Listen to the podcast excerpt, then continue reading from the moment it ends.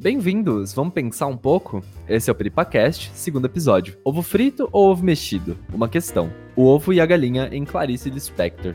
Clarice Lispector, nascida em 1920 na Ucrânia, migrou para o Brasil com apenas dois anos de idade, a princípio morando em Maceió, partindo para Recife e por fim estabelecendo-se no Rio de Janeiro. Foi uma das maiores e mais importantes escritoras brasileiras do século XX. Suas obras são repletas de tramas psicológicos, análises introspectivas e cenas corriqueiras com picos de êxtase, caracterizados por epifanias ao decorrer do cotidiano, além dos fluxos de consciência que trazem a perspectiva do personagem sujeito como epicentro da narrativa. Começou a escrever logo ao ser alfabetizada e caracterizava sua escrita durante a adolescência como, abre aspas, caótica, intensa, inteiramente fora da realidade da vida, fecha aspas. Publicava seus contos quando jovem em revistas e jornais da época. Disse nunca ter assumido a profissão de escritora por não ser uma profissional. Afirmava, abre aspas, só escrevo quando quero, sou uma amadora e faço questão de continuar sendo uma amadora. Profissional é aquele que tem uma obrigação consigo mesma de escrever, ou com o outro, em relação ao outro.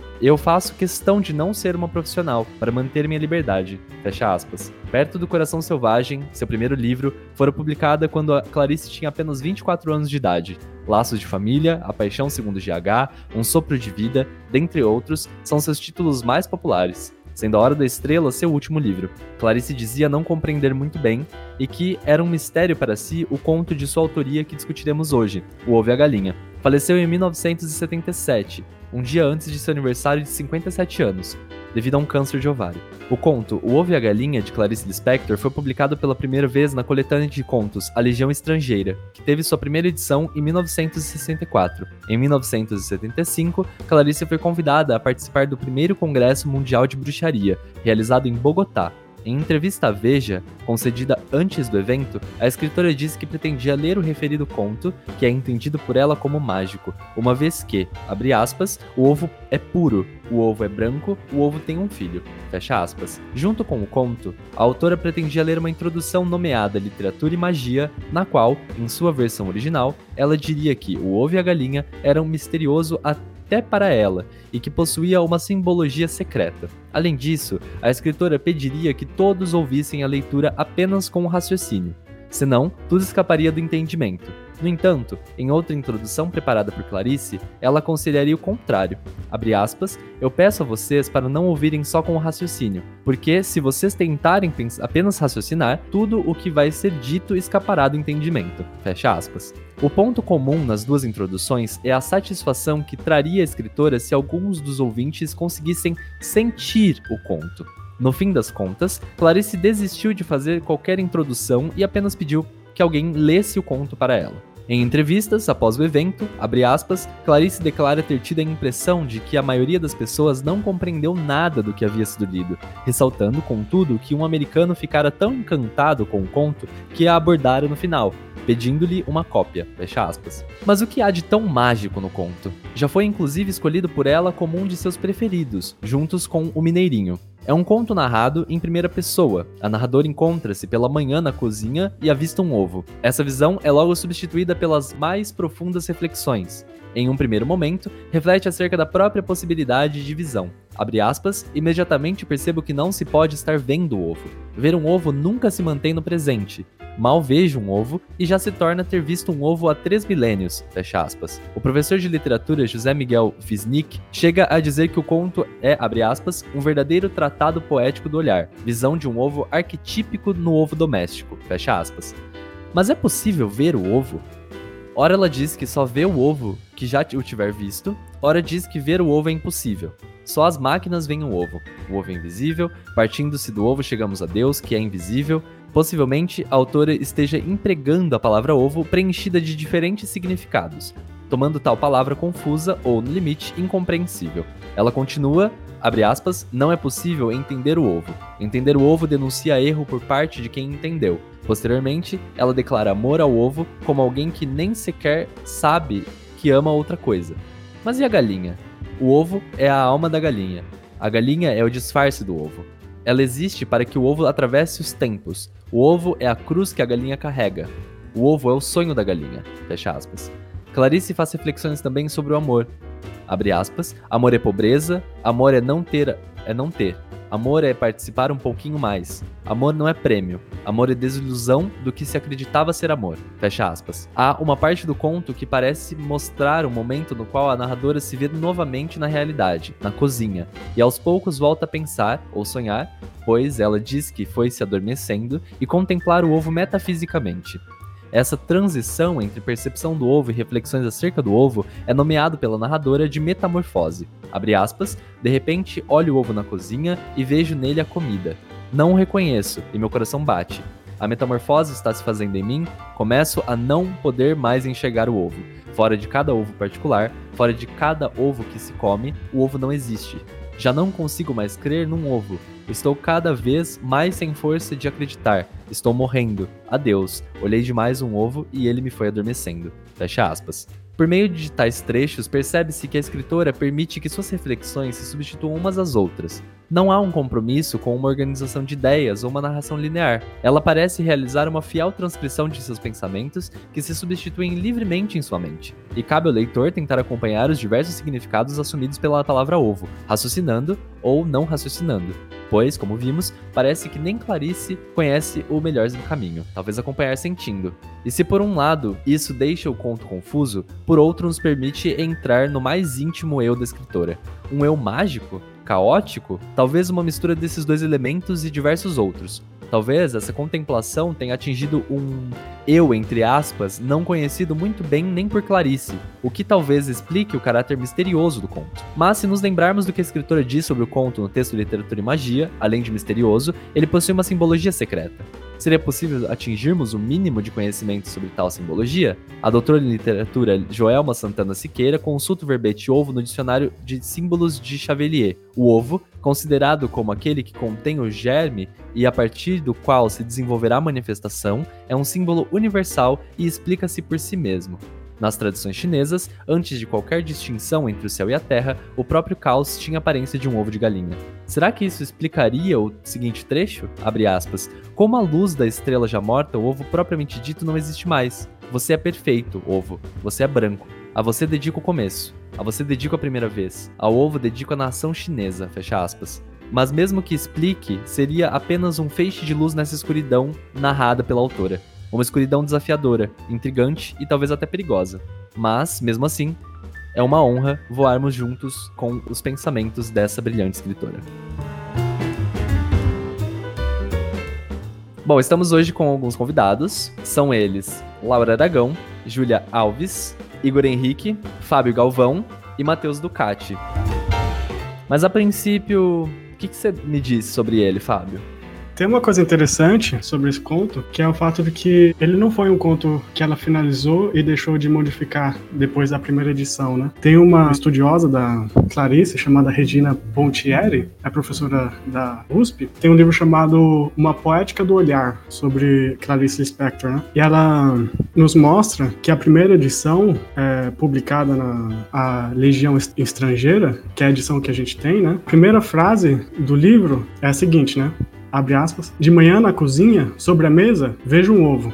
No entanto, é, quando ela vai fazer, quando a Clarice vai fazer uma republicação no Jornal do Brasil, ela modifica essa frase, né? Ela troca por de manhã na cozinha, sobre a mesa, está o ovo. É, a teoria do, dessa escritora, Regina Pontieri, é de que o que a, o que a Clarice fez modificando essa frase foi dar um peso para a importância de, de, destacar um movimento que ocorre no texto inteiro, que é de uma desubstancialização do sujeito que está narrando o conto, né? No sentido de que a narradora parte de um sujeito que está enxergando o ovo e busca um significado desse ovo. Então, nessa modificação da primeira frase, ela já não fala mais de manhã eu vejo um ovo. Ela fala de manhã sobre a mesa está o ovo. Então ela retira o sujeito que está vendo o ovo e já, e já começa o conto é, dando, transmitindo esse sujeito para o ovo que está sendo visto. Então, esse é um movimento próprio do conto que a, que a narradora faz, né? Saindo de, de uma visão do ovo e atingindo uma visão metafísica do ovo, né? É um, um movimento que os próprios leitores fazem ao ler o conto. A gente parte de uma leitura passiva e passa a, a, a nos perguntarmos também o que é esse ovo que a narradora está, está contando, né? O, qual é o significado desse ovo, qual é o significado que preenche essa palavra, né? Então esse é um movimento que o próprio leitor faz, ele parte de um leitor passivo que está somente lendo o conto e atinge um, um leitor também que passa a se perguntar qual é o significado daquele ovo que está sendo narrado. E no limite, a gente pode até admitir que não há um significado dentre esses diver os diversos significados assumidos pelo ovo, passam a a esvaziar o, o, significado de ovo, ou então essa palavra ovo é, excede a qualquer, a qualquer significado, né? É um, é um, símbolo que excede a qualquer significado que a gente tente dar a ele, né? Tem uma coisa interessante também, tem um outro texto é, publicado na, em uma revista da Universidade Federal de Santa Catarina, escrito pela Cleusa de Aquino, qual ela associa esse conto com o existencialismo, né? E ela diz que o, no conto há um movimento de atitude existencial, né? No sentido de que envolve a nossa existência com outra existência, com a existência do ovo. Acho que esse é o primeiro movimento, né, do conto que seria interessante de destacar. É importante a gente perceber também que ele, como a gente já disse na introdução, mas reforçando, ele não é um conto de fácil entendimento. Ele é um conto que nem tem, acho que, a intenção de passar a integralidade do entendimento dele para quem lê. Né? Ele é um conto muito complexo, com vários significados e que rompe com algumas relações lógicas que a gente sempre estabelece, como uma, um ovo é um ovo e ponto. Não tem como ele ser um ovo e não ser um ovo ao mesmo tempo.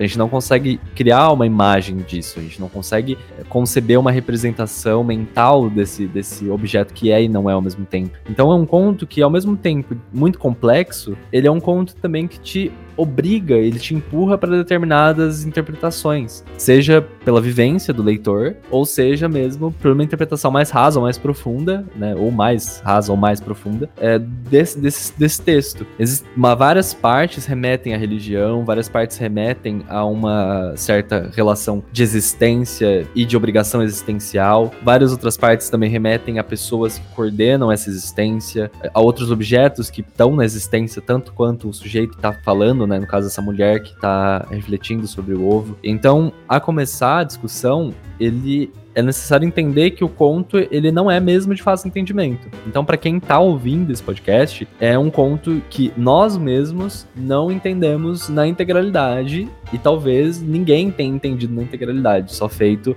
suposições sobre esse conto, até porque a própria autora diz ser um mistério para ela. Então, a gente quis ressaltar isso na introdução para deixar evidente que é um conto que possui diversos significados, é uma simbologia muito complexa e traz para o leitor várias ramificações de entendimento várias ramificações de significados que são possíveis e parecem todos plausíveis dentro do texto. É, nesse conto, é difícil até você achar uma narrativa. É, é uma situação de história e ela dá voltas em cima de um tema único. E eu vejo esse ovo como o fato de que as coisas não são o que elas aparentam ser. E aí você tem várias epifanias, né? Essas subsensações de entendimento. Que, mas quando que acontece essas epifanias, sabe? É no quebrar do ovo, é antes de quebrar, é no cuidado, é observar. E a Clarice, ela não ajuda o leitor a ter esse entendimento correto, porque ela sempre muda né, os significados do ovo conforme ela vai passando. No decorrer do conto, como se você esquecesse do principal assunto que é o ovo, né? Multiplicidade de, de assuntos conforme, conforme você vai lendo dá essa complexidade pro, pro conto. Quando você chega no final, você meio que lembra que se tratava no início de um ovo, mas não é exatamente disso que ela fala, né? No conto inteiro, assim. E quando a gente fala de significado, né? Parece que a gente sempre tenta atribuir ao ovo um significado que a gente já conhece que é o significado do ovo de galinha, esse ovo que a gente usa para cozinhar, que a gente vê em galinheiros. Então a gente sempre tenta atribuir a uma imagem, uma representação mental que a gente já tem anteriormente, nossa experiência sensível. E esse texto, ele é um, um exercício de abstração. Ele é um exercício muito claro de abstração. É até possível a gente aproximar esse conto de uma lógica surrealista. Casos que trazem as, as imagens que a gente já tem para uma realidade totalmente assubstancial, que não existe uma substância substância clara, que não existe uma essência clara, nenhuma matéria definida, e a gente tem, obrigatoriamente, para entender essa, essa obra, abstração, que a gente abstraia. E essa abstração, ela tende a ser profunda, já que é uma abstração complexa, que traz um, questões muito densas para para discussão, né? Que traz discussões que às vezes são pertinentes até para a realidade. Então, por que, que a gente escolhe um texto como esse para uma discussão do Peripacast? Ah, considerando que o último foi do Kafka, que parece tão presente nas lógicas de quarentena, nas lógicas de confinamento, de isolar-se para o outro, por que a gente traz justamente o Ovo e a Galinha para um segundo episódio que também trata de existencialismo e que também tem uma intenção de tratar sobre a quarentena? É essa lógica que o nosso podcast ela tende a tomar nesse, nessa discussão. Isso que a gente vai tentar esclarecer também ao longo dessa conversa que a gente está tendo. Uma coisa interessante sobre isso que você falou, que a gente abstrai a ideia, o ovo, né? E acaba dando significado pro que ela tá narrando a partir disso, né? Uma parte no começo do texto que a Clarice fala assim: ver o ovo e já tiveram visto. Eu também tentei entender isso com a seguinte ideia, né? Eu relaciono aquele ovo singular, né, sobre a mesa que eu estou vendo, com uma ideia de ovo que eu já formei na minha mente a partir de ovos vistos anteriores. Então, então eu formei um padrão de ovo baseado em diversos ovos que eu já vi. Então, quando eu vejo esse ovo sobre a mesa, eu não estou vendo esse ovo. O que eu estou fazendo é transmitir uma ideia de ovo já pré-formada, né? Quer dizer o seguinte: ao ver o ovo, aquele ovo singular, o ovo em si, ele não existe. Não estou vendo o ovo. O que eu estou fazendo é lembrar ovos já vistos, né? E transmitir essa, essas lembranças, né? Que formam em mim uma ideia de ovo, transmitir essas lembranças para aquele ovo que eu tô vendo naquele momento. Eu não tô vendo aquele ovo, eu tô transmitindo uma ideia de ovo. Eu entendi quando ela fala, só vê o ovo quem já o tiver visto. Eu acho que nesse, nessa lógica que você tenta escrever, dá pra gente aproximar também do nominalismo e do realismo na filosofia. O que seria, né, essa, essa questão? Pensando nos realistas, a gente entende que as, as entidades, ou as coisas, os objetos, elas podem ser agrupadas em categorias. As categorias que são particulares e as categorias que são universais. Então, se a gente pensa no ovo, a gente entende o ovo como uma categoria particular que é agrupada num conjunto de ovos, num conjunto universal do que é o ovo. Então, toda vez que a gente pensa num ovo, segundo o realismo, a gente agrupa o ovo numa, numa categoria universal do que seria um ovo. Seja com diferenças de tamanho, a gente ignora todas as singularidades do objeto para a gente entender ele como uma categoria universal. Então, todos os ovos vistos são ovos porque possuem características similares. E quando a gente entende os nominalistas, a gente entende o contrário disso. A gente entende que os nomes são dados conforme as categorias universais e não ao contrário nenhum. A partir dos particulares a gente entende o universal, e do outro, a partir do universal, a gente entende os particulares. Então o ovo só toma nome de ovo a gente só vê o ovo como ovo porque o nome dele foi denominado como por possuir características tidas do universal. Essas duas lógicas são imbricadas. Uma é uma relação cíclica, a gente entende como uma relação cíclica. Então, quando a gente fala de enxergar o ovo, de ver o ovo, a gente tá entendendo o ovo como aquilo que já tá no nosso cotidiano, aquilo como a gente já entende como um ovo universal. O que é exatamente a lógica oposta do que o livro traz, do que esse conto traz, que é entender o ovo não como um ovo, entender o ovo como um não ovo, entender o ovo como várias outras concepções abstratas que são trazidas para essa narrativa, né? Essa questão de não ter essa visão universal do é interessante porque me parece que esse objeto de reflexão, ponto que é o ovo, Clarice atribui um valor muito grande para ele. É, uma vez que é, o ovo não está em função das coisas, mas as coisas estão em função do ovo. Posso listar isso com alguns exemplos que eu separei aqui. Mas, por exemplo, quando ela diz é, quando pousa, não foi ele quem pousou, foi uma coisa que ficou embaixo do ovo. Outro exemplo é, é, para que o ovo use a galinha, é que a galinha existe. Há também é, quanto é quem veio antes. Foi o ovo que achou a galinha. A galinha não foi sequer chamada. A galinha é diretamente uma escolhida. Então me parece que ela dá uma atribuição de valor muito grande para o ovo. Ele deixa de ser esse simples alimento que nós consumimos no dia a dia. Bom, eu tô usando a edição da Roku, do Todos os Contos da Clarice, fica aqui na página 303, começo do conto. Vou começar é, a ler esse trecho aqui. De manhã, na cozinha, sobre a mesa, vejo o ovo. Olho o ovo com um só olhar. Imediatamente percebo que não se pode estar vendo um ovo. Ver um ovo nunca se mantém no presente. mal vejo um ovo e já se torna ter visto um ovo há três milênios. No próprio instante de se ver o ovo, ele é a lembrança de um ovo. Só vê o ovo quem já o tiver visto. Ao ver o ovo, é tarde demais. Ovo visto, ovo perdido. Ver o ovo é a promessa de um dia chegar a ver o ovo. Olhar curto e indivisível, se é que há pensamento, não há, há um ovo. Olhar é o necessário instrumento que, depois de usado, jogarei fora. Ficarei com um ovo. O ovo não tem um si mesmo. Individualmente, ele não existe. Ver o ovo é impossível. O ovo é supervisível, como há sons supersônicos. Ninguém é capaz de ver o ovo. O cão vê o ovo. Só as máquinas veem o ovo. O guindaste vê o ovo. Quando eu era antiga, um ovo pousou no meu ombro. O amor pelo ovo também não se sente. O amor pelo ovo é supersensível. A gente não sabe que ama o ovo. Quando eu era antiga, fui depositária do ovo e caminhei de leve para não entornar o silêncio do ovo. Quando morri, tiraram de mim o ovo com cuidado. Ainda estava vivo. Só quem visse o mundo veria o ovo. Como o mundo, o ovo é óbvio. O ovo não existe mais. Como a luz da estrela já morta, o ovo propriamente dito não existe mais. Você é perfeito, ovo. Você é branco. A você dedico o começo. A você dedico a primeira vez.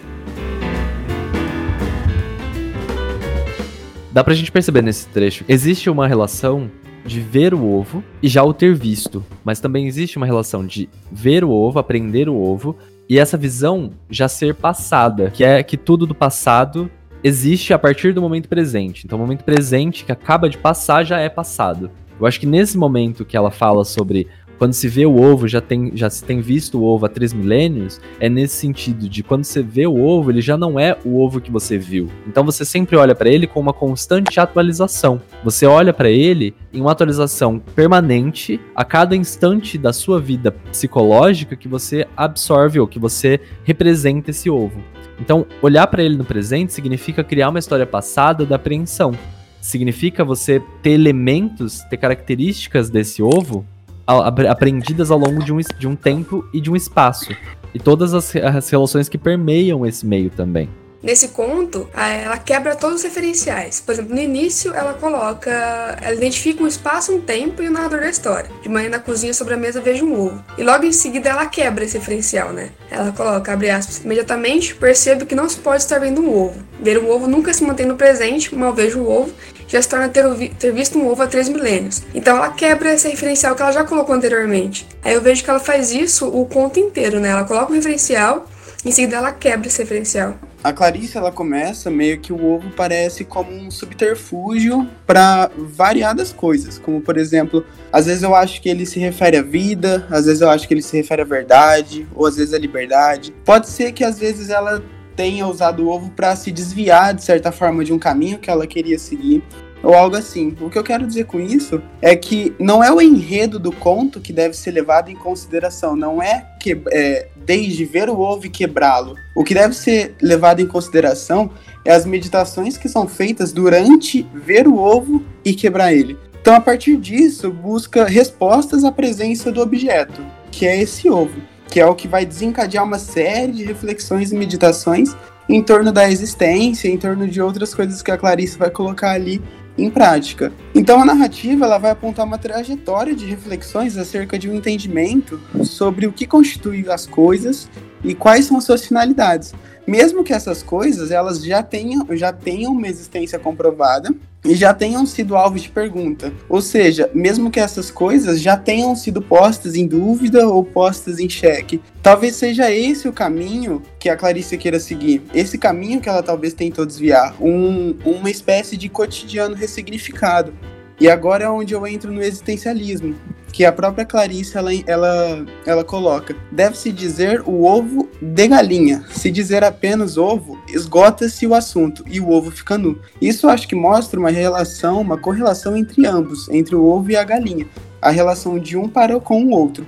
Uma parte da necessidade do ovo, o ovo para a galinha, e a galinha para o ovo. É uma é como uma existência necessariamente mútua. E agora trazendo agora em prática na existência efetiva da humanidade, eu vou citar o Sartre. É, o homem é tão somente não apenas como ele se concebe, mas também como ele se quer. Como ele se concebe após a existência, como ele se quer após esse impulso para a existência. O homem nada mais é do que aquilo que ele faz de si mesmo. É o primeiro princípio do existencialismo.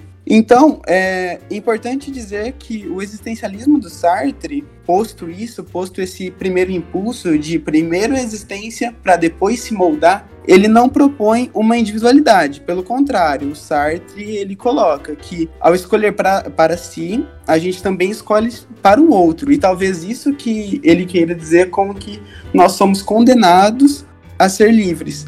No conto da Clarice, a gente percebe essa preocupação tanto com ela, com estabelecer ligações com a narradora, quanto com o outro, que aí a gente pode representar pelo ovo, pelos agentes que a Clarice vai, vai introduzir no conto. E agora eu volto para ela de novo. O ovo não tem um si mesmo. Individualmente, ele não existe. Então, o que eu quero dizer com essa passagem é: olhar o ovo faz com, quem, com que quem olhe tome consciência da sua existência. Então, o ovo, mais uma vez, eu fazendo uma ponte com o existencialismo sartriano, que a relação não é individual, tem uma relação com o outro. Talvez por isso, volto a dizer que Sartre tenha dito que somos condenados a, ser, a sermos livres. Outro ramo que eu queria puxar é que outra frase da Clarice: entender é a prova do erro, entendê-lo não é o modo de vê-lo. Ou seja, então, tomar consciência não significa compreender o ovo. A existência precede o entendimento de ordenar uma relação humana. Assim, a existência precede a essência. E a Clarice mesmo parodia Descartes comprovando isso, que é o existo, logo sei. Ou seja, primeiro há a existência, depois o entendimento. E se percebe que numa reflexão desse tipo, ela consegue ter uma abrangência muito grande como a gente vai ver um pouco mais adiante em alguns outros trechos, a gente consegue alcançar nessa reflexão âmbitos muito muito longínquos, que são possíveis a partir desse, dessa reflexão caseira, doméstica. Então o que, que a gente quer com esse esse conto, discutindo esse conto? A gente traz para uma, uma situação onde as pessoas elas estão em isolamento social, as pessoas não estão podendo sair de casa, elas não estão podendo viver a vida da forma como viviam antes. E a gente traz um conto que traz uma reflexão simples, no sentido de que não exige outra coisa além do sujeito e do objeto, em âmbito doméstico sobre relações de mundo. Uma coisa interessante que você estava falando, Lincoln, que esse conto ele parte de um momento cotidiano, né? Ela acorda de manhã, tá na cozinha e começa a enxergar o ovo, né? O, na citação que você leu, ela também fala, né? A visão é um necessário instrumento que, após eu me utilizar, eu jogo fora, né? Que é uma coisa interessante, porque a visão geralmente é um instrumento que você se utiliza apenas para enxergar ob objetos, né? Mas no caso dela, o instrumento não é para isso, né? O instrumento é para ela passar da, dessa visão física, né? Uma visão biológica e atingir uma reflexão metafísica, né? Sobre o ovo que ela tá vendo. Tem uma outra passagem, ela também parte desse, dessa visão e atinge uma reflexão metafísica, que é naquela passagem que você leu na introdução, né? Ela fala, é, de repente, olha o ovo na cozinha e vejo nele a comida. Bom, ele tá, tá num parte de uma coisa cotidiana, né? Mas é, ela vai falando que conforme ela vai vendo o ovo, ela vai se metamorfoseando e para de enxergar o ovo, né? Ela, ela termina. Olhei demais um ovo e ele foi me adormecendo. Uma coisa interessante, né? Porque você é capaz de utilizar de coisas que são naturais e a partir de uma nova perspectiva tornar aquilo totalmente inédito, né? Uma, de uma forma totalmente desfamiliar, né? Um movimento interessante que ela faz também. Página dos 306 da edição da Rocco. Quanto ao corpo da galinha, o corpo da galinha é a maior prova de que o ovo não existe. Basta olhar para a galinha que se torna óbvio que o ovo é impossível de existir. E a galinha? O ovo é o grande sacrifício da galinha. O ovo é a cruz que a galinha carrega na vida. O ovo é o sonho inatingível da galinha. A galinha ama o ovo. Ela não sabe que existe o ovo. Se soubesse que tem em si mesmo um ovo, ela se salvaria? Se soubesse que tem em si mesmo o ovo, perderia o estado de galinha. Ser uma galinha é a sobrevivência da galinha. Sobreviver é a salvação, pois parece que viver não existe. Viver leva à morte. Então o que a galinha faz é estar permanentemente sobrevivendo. Sobreviver chama-se manter luta contra a vida que é mortal. Ser uma galinha é isso. A galinha tem o ar constrangido. É necessário que a galinha não saiba que tem um ovo. Senão, ela se salvaria como galinha, o que também não é garantido, mas perderia o ovo. Então, ela não sabe. Para que o ovo use a galinha é que a galinha existe. Ela era só para se cumprir, mas gostou. O desavoramento da galinha vem disso. Gostar não faz parte de nascer. Gostar de estar vivo dói. Quanto a quem veio antes, foi o ovo que achou a galinha. A galinha não foi sequer chamada. A galinha é diretamente uma escolhida. A galinha vive como em sonho, não tem senso de realidade. Todo susto da galinha é porque estão sempre interrompendo seu devaneio. A galinha é um grande sono. A galinha sofre de um mal desconhecido. O mal desconhecido da galinha é o ovo. Ela não sabe se explicar. Sei que o erro está em mim mesma. Ela chama de erro e sua vida, mas não sei mais o que sinto, e etc. sobre o que vocês estavam falando de rotina e cotidiano, é pensando um pouco no, na questão da mulher, assim, principalmente na época que o conto foi escrito, como as mulheres ficavam presas no, no cotidiano do lar delas, e aí, a partir disso, elas refletiam sobre suas próprias condições, assim. Então, uma epifania sobre a condição dela enquanto mulher, assim. Num aspecto bem doméstico, como vocês tinham falado. Eu acho que esse trecho, ele é um trecho bem, bem interessante ele possui umas características de pensar a existência, como a gente disse no podcast passado, pro outro, né? A galinha ela não vive para si, ela vive pelo ovo, pro ovo e através do ovo. O ovo é quem encontra a galinha, o ovo é quem está na galinha, o ovo é a alma da galinha. O ovo é a essência da galinha. Se a galinha soubesse da existência do ovo, talvez ela não tivesse salvação, talvez ela perderia o ovo. Então, parece que toda a existência da galinha é direcionada unicamente para o ovo, exclusivamente do e para o ovo. Então, pensando nessa relação, pensando nesse, nesse contexto, parece que a vida da galinha em si não tem utilidade, não tem propósito além de prover o ovo, de é, expor o ovo, de botar o ovo. Ela vive para isso, parece. E relacionando isso com a questão que eu tinha falado anteriormente da condição da mulher, é muito comum as pessoas relacionarem a figura feminina diretamente com a maternidade, né? Como se isso realmente fosse um instinto materno, um instinto da mulher.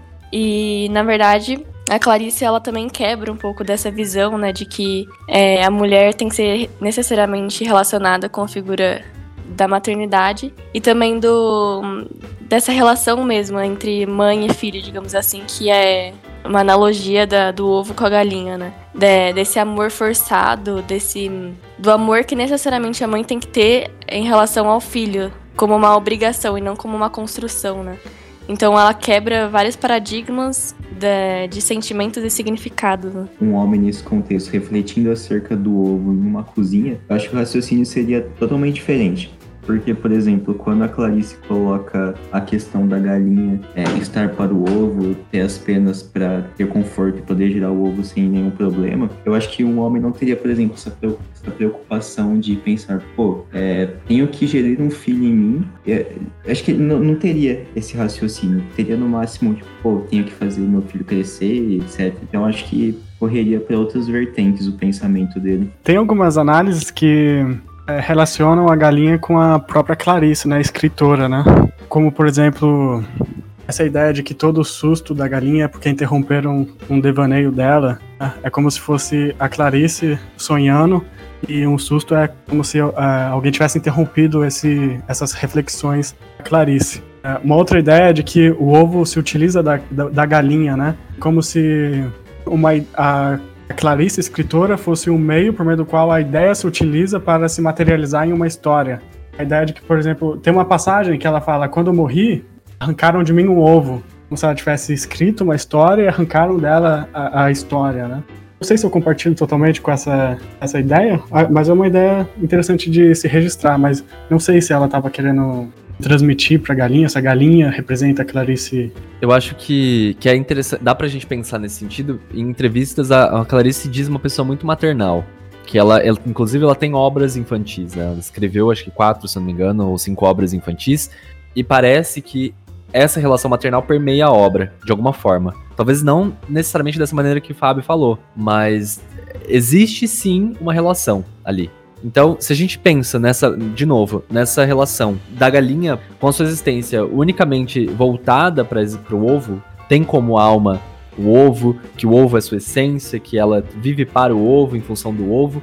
Dá pra gente tentar aproximar essa relação da maternidade, né? E me parece que vai até um pouco além, né? Eu acho que mostra muito claramente essa necessidade da maternidade. Parece que a galinha, como eu disse, ela é voltada única e exclusivamente para o ovo. Então, a única função, aproximando da nossa realidade, da mulher, parece ser a maternidade. Ela nasce com a essência materna, ela precisa ter filho para aflorar a maternidade, para aflorar a essência feminina dela. A essência feminina é a maternidade. Então isso, isso parece claro nesse trecho da Clarice. Eu não sei se tem necessariamente esse caráter, esse significado, mas ele, como a Laura disse, parece ter essa atribuição, essa necessidade da, de trazer a mulher como única e exclusivamente em função do, do, da progenitura, né? E tem também aquela ideia de que a mulher só é completa a partir do momento que ela tem um filho, né? Como se ela dependesse o tempo todo disso, assim, como se ela não, não conseguisse se, é, se bastar, digamos assim, de outras formas. Vou ler a página 308. A galinha que não queria sacrificar a sua vida, a que optou por querer ser feliz, a que não percebia que, se passasse a vida desenhando dentro de si como numa iluminura o ovo, ela estaria servindo. A que não sabia perder a si mesma, a que pensou que tinha apenas de galinha para se cobrir por possuir pele preciosa, sem entender que as penas eram exclusivamente para suavizar a travessia ao carregar o ovo, porque o sofrimento intenso poderia prejudicar o ovo. Aqui pensou que o prazer lhe era um dom, sem perceber que era para que ela se distraísse totalmente enquanto o ovo se faria. Aqui ela percebia que eu é apenas uma das palavras que se desenha enquanto se atende ao telefone, mera tentativa de buscar forma mais adequada. Aqui pensou que eu significa ter um si mesmo. As galinhas prejudiciais ao ovo são aquelas que são um eu sem trégua. Nelas, o eu é tão constante que elas já não podem mais pronunciar a palavra ovo. Mas, quem sabe, era disso mesmo que o ovo precisava. Pois se elas não estivessem tão distraídas, se prestassem atenção à grande vida que se faz dentro delas, atrapalhariam o ovo. Comecei a falar da galinha e há muito já não estou falando mais da galinha. Mas ainda estou falando do ovo. E eis que não entendo o ovo. Só entendo o ovo quebrado. Quebro-o na frigideira. É deste modo indireto que me ofereço a existência do ovo. Meu sacrifício é reduzir-me à minha vida pessoal. Fiz do meu prazer e da minha dor o meu destino disfarçado. E ter apenas a própria vida é para quem já viu o ovo um sacrifício, como aqueles que no convento varrem o chão e lavam a roupa, servindo sem a glória de função maior. Meu trabalho é o de viver os meus prazeres e as minhas dores. É necessário que eu tenha a modéstia de viver. Uh, tem um artigo, saiu uma revista do Matheus Toledo Gonçalves, e ele traz um, um, ponto que eu achei bem interessante, que é assim, ó, é como se o ovo, ele não pudesse ser dito. É como se ele estivesse além da experiência e além da linguagem. Eu pensei na questão do Freud no da histeria, tem essa questão da reminiscência, que quando você, que para esquecer é preciso falar. E é como se a intuição da Clarice partisse desse mesmo ponto, que ela fala, abre aspas, ovo visto, ovo perdido. É como que essa quebra de referência fosse necessária. Quando você vê o ovo, você perde o ovo, você não entende ele. É que parece que o ponto que a Clarice quer é esse. A galinha vê o ovo, que a galinha não pode ver o ovo. E aí na questão de quando você não vê mais ele. Me parece até interessante se a gente for buscar nessa questão da liberdade da galinha, ela influencia o ovo. Então as galinhas mais é, descabidas, mais desinteressadas, mais livres, propriamente dita, são as galinhas que são mais prejudiciais ao ovo. Como ela diz nessa parte do conto. Parece que voltando a mesma mesmo trecho anterior, ela faz essa nova alusão àquilo que a gente falou, aquilo da galinha ser pro ovo. Então, a liberdade da galinha é prejudicial para a existência e vida a seguir do ovo por conta de um capricho da galinha. Então, mais uma vez, parece que a feminilidade, a vida feminina é voltada exclusivamente à maternidade, única e exclusivamente à maternidade. Essa é a única função da mulher. Parece que, como ele também diz, o prazer se torna mais suportável, ou melhor, a maternidade se torna mais suportável através do prazer que é dito em função de um prol maior, em função da maternidade. Então o prazer não é por prazer, o prazer é por maternidade. Se sente prazer para haver maternidade, e não o contrário. Não, não se sente prazer por simples prazer. Então existe na vida feminina, na relação da galinha e do ovo, uma relação também de prioridade, de poder. E isso a gente vai ficar um pouco mais claro quando a gente percebe dos agentes. Naquele texto que o Lincoln leu na, na introdução, que ela fez para introduzir esse conto naquele, naquele evento de bruxaria, que é aquele texto chamado Literatura e Magia, ela fala umas coisas interessantes que parece que estão relacionadas com o, com o conto, né? Ela fala o seguinte, ó. A inspiração para qualquer forma de arte tem um toque mágico porque a, criação é absolutamente inexplicável. Não creio que a inspiração venha de um sobrenatural. Suponho que emerge do mais profundo eu de cada pessoa, das profundezas do inconsciente individual, coletivo, cósmico. E tem uma em uma outra introdução que ela fez também, né? Que ela fez três introduções que eu tenho conhecimento, né? Mas que ela fala o seguinte, né? É, ela fala que para ela os fenômenos naturais são mais mágicos do que os sobrenaturais. Uh, e parece que é isso que ela está fazendo nesse texto, né? Ela está pegando uma coisa evidente, digamos assim, né? Uma realidade evidente como o ovo e passa a fazer as reflexões mais sobrenaturais possíveis, né? Parece que para ela é, é coisas cotidiano é, são muito mais passíveis de reflexão do que uma, uma coisa sobrenatural. Muito bom é, ressaltar isso que você falou, porque a Clarice é chamada de hermética por vários leitores dela da época, né?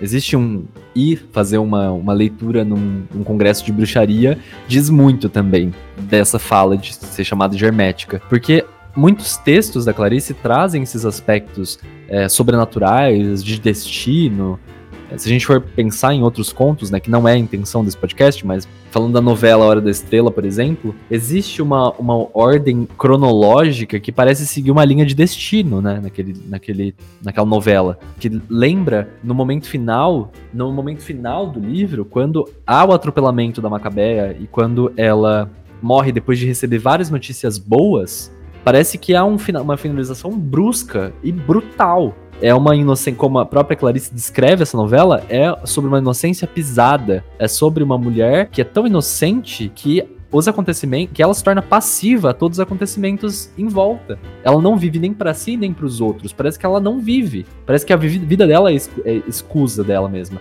Então, trazendo dessa, dessa ideia da, da estrela para cá, para esse conto, a gente percebe que a relação, principalmente de fluxo de consciência desse texto que é uma, uma escrita corrida, uma escrita enquanto penso, uma escrita do que penso enquanto penso, torna essa, essa, esse conto um pouco mais é, difícil de entender a princípio, mas também um pouco mais complexo de se obter entendimento, digamos assim, completo da obra, porque não sou eu quem pensa, não sou eu quem reflete. Eu acho que isso traz muito do que a filosofia também.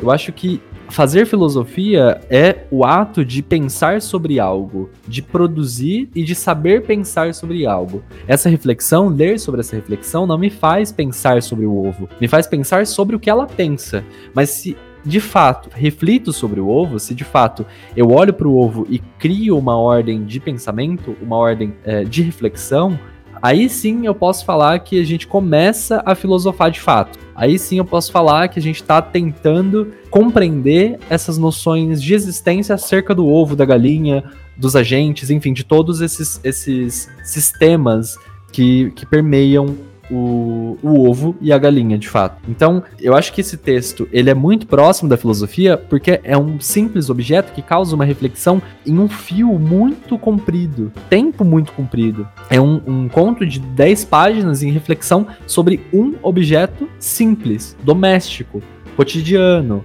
de alimentação básica. E aí, afinal, o que, que a gente entende por essa reflexão, sabe? O, o que, que essa reflexão nos leva? A princípio, a nada. O que, que vai mudar na minha vida pensar sobre o ovo? A nada. Mas se a gente analisa todas essas relações do que o ovo é possível, de toda a simbologia do ovo dentro desse conto, da, do cotidiano da personagem, todas essas relações se mostra uma rede muito complexa, uma rede muito vasta até de, de análise. Por isso que é um texto tão difícil e por isso que ela é tida como hermética, porque toda essa, essa escrita parece mágica, parece inviável para a compreensão. Bom, página 309. A todos os agentes são dadas muitas vantagens para que o ovo se faça. Não é o caso de, ter, de se ter inveja, pois, inclusive, algumas das condições, piores do que as dos outros, são apenas as condições ideais para o ovo. Quanto ao prazer dos agentes, eles também o recebem sem orgulho. Austeramente, vi, vivem todos os prazeres, Inclusive, é o nosso sacrifício para que o ovo se faça. Já nos foi imposta, inclusive, uma natureza toda adequada a muito prazer, o que facilita. Pelo menos nos torna menos penoso o prazer. Há casos de agentes que se suicidam, acham insuficientes as pouquíssimas instruções recebidas e se sentem sem apoio. Houve o caso do agente que revelou publicamente ser agente porque ele foi intolerável não ser compreendido, e ele não suportava mais não ter o respeito alheio. Morreu atropelado quando saía de um restaurante. Houve um outro que nem precisou ser eliminado. Ele próprio se consumiu lentamente na revolta. Sua revolta veio quando ele descobriu que as duas ou três instruções recebidas não incluíam nenhuma explicação. Houve outro também eliminado porque achava que a, a verdade deve ser encorajosamente dita e começou, em primeiro lugar, a procurá-la. Dele se disse que morreu em nome da verdade, mas o fato é que ele estava apenas dificultando a verdade com sua inocência. Sua aparente coragem era tolice, e era ingênuo e seu desejo de lealdade. Ele não compreendera que ser leal não é coisa limpa. Ser leal é ser desleal para com todo o resto. Esses casos extremos de morte não são por crueldade, é que há um trabalho, digamos, cósmico a ser feito, e os casos individuais, infelizmente, não podem ser levados em consideração. Para os que sucumbem e se tornam individuais, é que existem as instituições, a caridade, a compreensão que não discrimina motivos, a nossa vida humana, enfim. Os ovos estalam na frigideira e, mergulhado no sonho, prepara o café da manhã. Sem nenhum senso da realidade, grito pelas crianças que brotam de várias camas, arrastam cadeiras e comem, e o trabalho do dia amanhecido começa. Gritado e rido e comido, clara e gema, alegria entre brigas. Dia que é o nosso sal e, so e nós somos o sal do dia. Viver é extremamente tolerável. Viver ocupa e distrai. Viver faz sorrir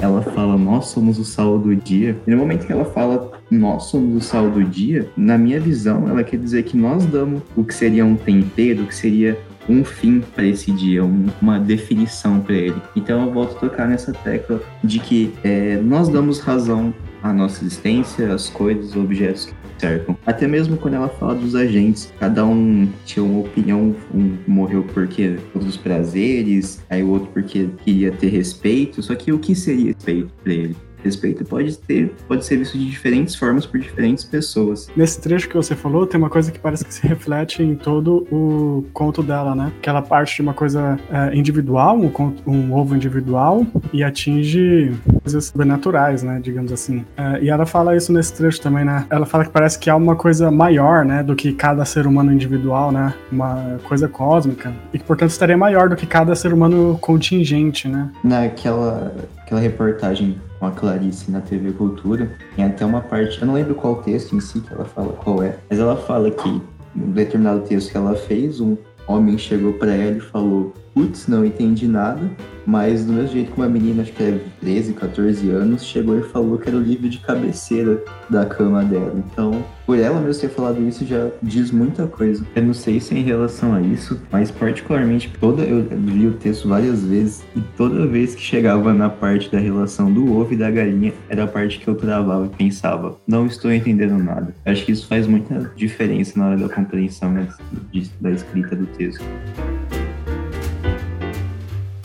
Página 312. Mas durmo o sono dos justos por saber que minha vida fútil não atrapalha a marcha do grande tempo. Pelo contrário, parece que é exigido de mim que eu seja extremamente fútil. É exigido de mim, inclusive, que eu durma como um justo. Eles me querem ocupada e distraída, e não lhes importa como, pois, com minha atenção errada e minha tolice grave, eu poderia atrapalhar o que se está fazendo através de mim. É que eu própria, eu propriamente dita, só tenho mesmo servido para atrapalhar. O que me revela que talvez eu seja um agente é a ideia de que meu destino me ultrapassa. Pelo menos isso eles tiveram mesmo que me deixar adivinhar. Eu era daqueles que fariam mal o trabalho se ao menos não adivinhassem um pouco fizeram-me esquecer o que me deixaram adivinhar, mas vagamente ficou-me a noção de que meu destino me ultrapassa e que e de que sou instrumento do trabalho deles. Mas, de qualquer modo, era só instrumento que eu poderia ser, pois o trabalho não poderia ser menos meu. Já experimentei me estabelecer por conta própria e não deu certo. Ficou-me até hoje essa mão trêmula. Tivesse eu insistido um pouco mais e teria perdido para sempre a saúde. Desde então, Desde essa malograda experiência, procuro raciocinar deste modo, que já me foi dado muito e que eles já me concederam tudo o que pode ser concedido. E que outros agentes, muito superiores a mim, também trabalharam apenas para o que não sabiam, e com as mesmas pouquíssimas instruções. Já me foi dado muito. Isto, por exemplo, uma vez ou outra, com o coração batendo pelo privilégio, eu pelo menos sei que não estou reconhecendo. Com o coração batendo de emoção, eu pelo menos não compreendo. E com o coração batendo de confiança, eu pelo menos não sei. Mas e o ovo? Este é um dos subterfúgios deles. Enquanto eu falava sobre o ovo, eu tinha esquecido do ovo. Falai, falai, instruíram-me eles. E o ovo fica inteiramente protegido por tantas palavras. Falai muito, é uma das instruções. Estou tão cansada. Por devoção ao ovo eu esqueci. Meu necessário esquecimento. Meu interesseiro esquecimento. Pois o ovo é um esquivo. Diante de minha adoração possessiva, ele poderia retrair-se e nunca mais voltar. Mas se ele for esquecido, se eu fizer o sacrifício de viver apenas a minha vida e de esquecê-lo, se o ovo for impossível, então, livre, delicado, sem mensagem alguma para mim, talvez uma vez ainda ele se locomova do espaço até esta janela que desde sempre deixei aberta, e de madrugada baixe no nosso edifício, sereno até a cozinha, iluminando-a de minha palidez. Eu tava entendendo que ela tava falando da Clarice escritora agora, né? É, a ideia de que pedem para ela falar sobre coisas que ela não sabe. Falar e falar, escreva, escreva, signifique as coisas. Ela fala, oh, tô cansada, né? Às vezes nem é possível é, significar as coisas, né? E às vezes quando a gente tá significando as coisas, a gente até esquece das coisas, né? Por devoção ao ovo, eu esqueci meu necessário esquecimento. Meu interesseiro esquecimento, porque é só esquecendo do ovo que eu posso falar sobre ele. De uma certa forma, até a filosofia é assim, né? A filosofia, ela tá mexendo toda hora com o seu pensamento e você nunca para de pensar, né? Então, é, não tem férias, né? pra, pra uma pessoa da filosofia, né? Ele tá sempre ali pensando e a qualquer momento ele pode, sei lá, de repente tá filosofando sobre coisas cotidianas, né? Uh, voltando de novo esse texto ele tem uma proximidade muito grande com a filosofia, com a reflexão filosófica. E essa reflexão, apesar de não ser em fruto de alguma realidade, de alguma questão científica, o que a filosofia também tende a fazer, ele traz uma reflexão sobre objetos do cotidiano, domésticos, que trazem reflexões sobre o âmbito da vida privada e também da vida pública ainda pensando não só nisso, mas num princípio metafísico, num princípio divino, de uma relação de destino, de predestinação, consciência, necessidade, passado, tempo. Tudo isso é uma reflexão tida a partir de um ovo, né? reforçando mais uma vez. É uma reflexão tida a partir de um objeto doméstico. E qual é a proximidade desse conto com o momento que a gente vive hoje? Sabe? O isolamento social ele exige que a gente trabalhe o nosso pensamento reflexivo, trabalhe nossa, nosso raciocínio através dos objetos que a gente tem.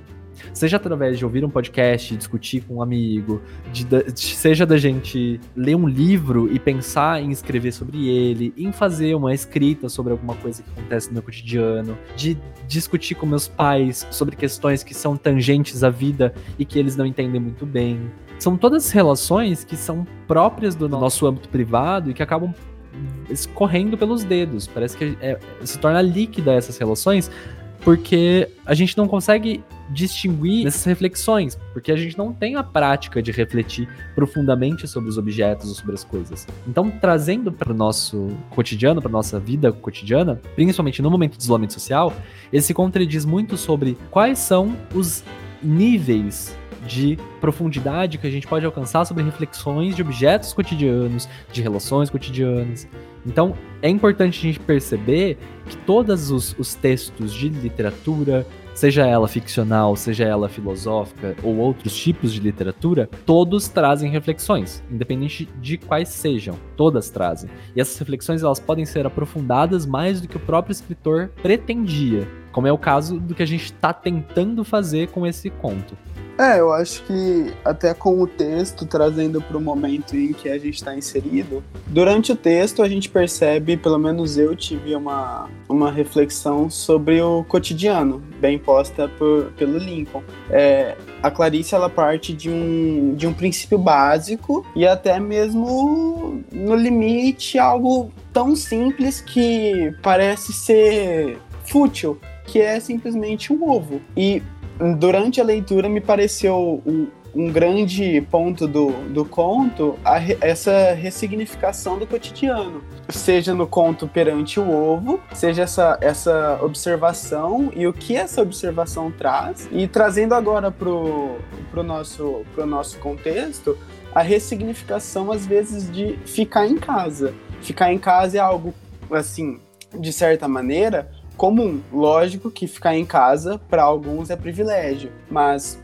dito isso, ficar em casa, o que pode ser feito durante esse ficar em casa? Não é mais um ficar em casa somente para descanso, não é mais um ficar em casa somente porque chegou de alguma coisa, está esperando algo acontecer. É um ficar em casa por necessidade necessidade de proteção, de manutenção de vida. E não só para consigo, mas também para com o próximo. Então é necessário pensar formas de ressignificar esse, esse ficar em casa, do que pode ser feito enquanto estamos em casa. Seja lendo um livro, seja fazendo seja adquirindo um hobby, fazendo algum curso que sempre teve vontade, mas nunca teve tempo, seja fazendo alguma leitura de algo, enfim, o, algo, que, algo que complete, eu acho que é a palavra-chave.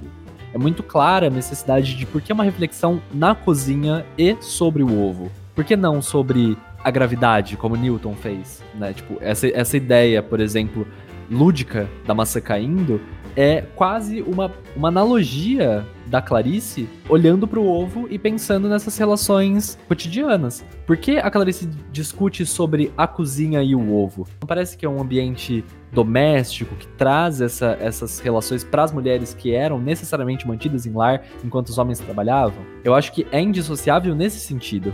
Os homens eles já não têm essa necessidade de um padrão cotidiano, de um padrão de conduta de gênero que seja, que seja dada e definida tão claramente quanto essa.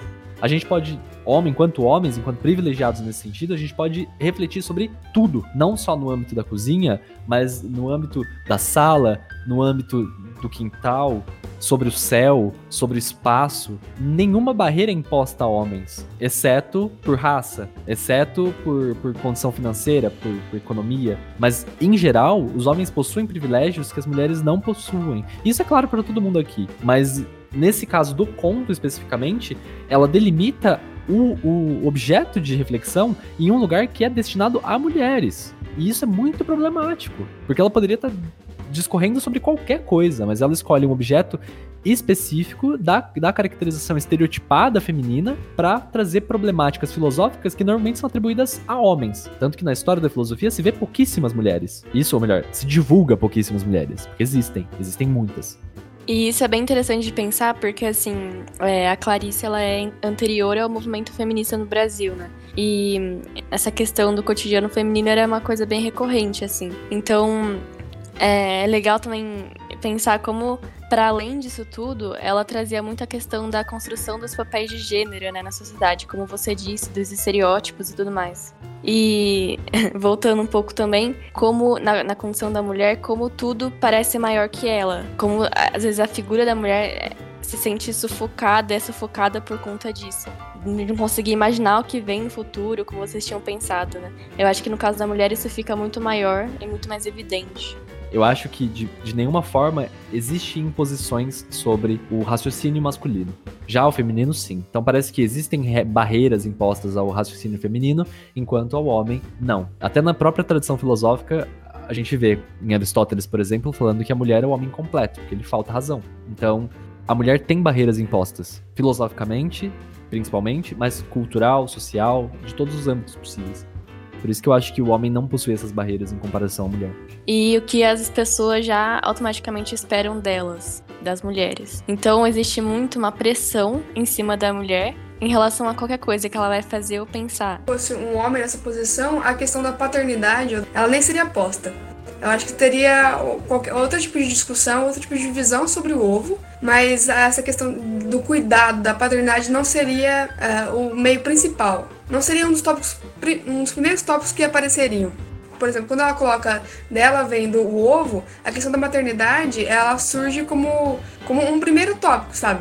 A primeira coisa que se pensa em relação uma mulher olhando o ovo, do cuidado e de fritar o ovo para as crianças, a maternidade é, é, um primeiro tópico que aparece, sabe? Como se não discutisse isso, tivesse meio que, entre aspas, errado, sabe? Como se estivesse faltando. E um homem nessa posição, eu acho que não, tra não traria à luz essa discussão, sabe? É, são certos estereótipos e questões, e principalmente questões, que são trazidas para a mulher que não seriam trazidas para o homem, e que isso tem a ver com a questão do, do instinto que a gente estava falando e dessa questão do, da maternidade ser imediatamente relacionada com a mulher e no caso do homem não, sabe? Então acho que isso vai além do estereótipo, além disso tudo. Essa diferença de interpretação é, uma mulher lendo o texto e um homem lendo o texto, e essa interpretação diferente que cada um vai ter, já, já é um sinal da, desse contraste entre homem e mulher. Isso já reflete muita, muita coisa da realidade, assim, e da, da sua vivência, sabe?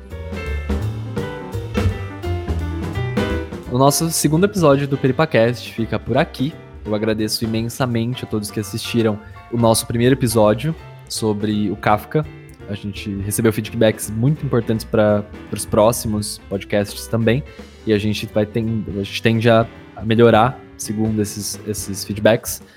Lembrando que todos aqui são estudantes da Universidade Federal de São Carlos, do Centro Acadêmico da Filosofia, e todos os estudantes de filosofia também. Todo debate ou toda conversa que a gente teve não é de especialistas, e a gente toma como base alguns especialistas, algumas discussões, análises, o próprio livro, enfim. Todos os erros aqui são totalmente plausíveis. Caso vocês encontrem erros, vocês podem colocar nos comentários. A gente pode se retratar até no próximo podcast. E deixem seu, seu feedback, principalmente para que a gente possa melhorar nesse, nesse quesito. A gente também agora tem o nosso site do cabemp.wordpress.com tem atualizado ele constantemente, os podcasts também estão incluídos lá, assim como resenhas de filmes, assim como é, os nossos eventos, atividades. E a gente espera que todos continuem a ouvir e participar dos podcasts. Fiquem todos convidados a participar também.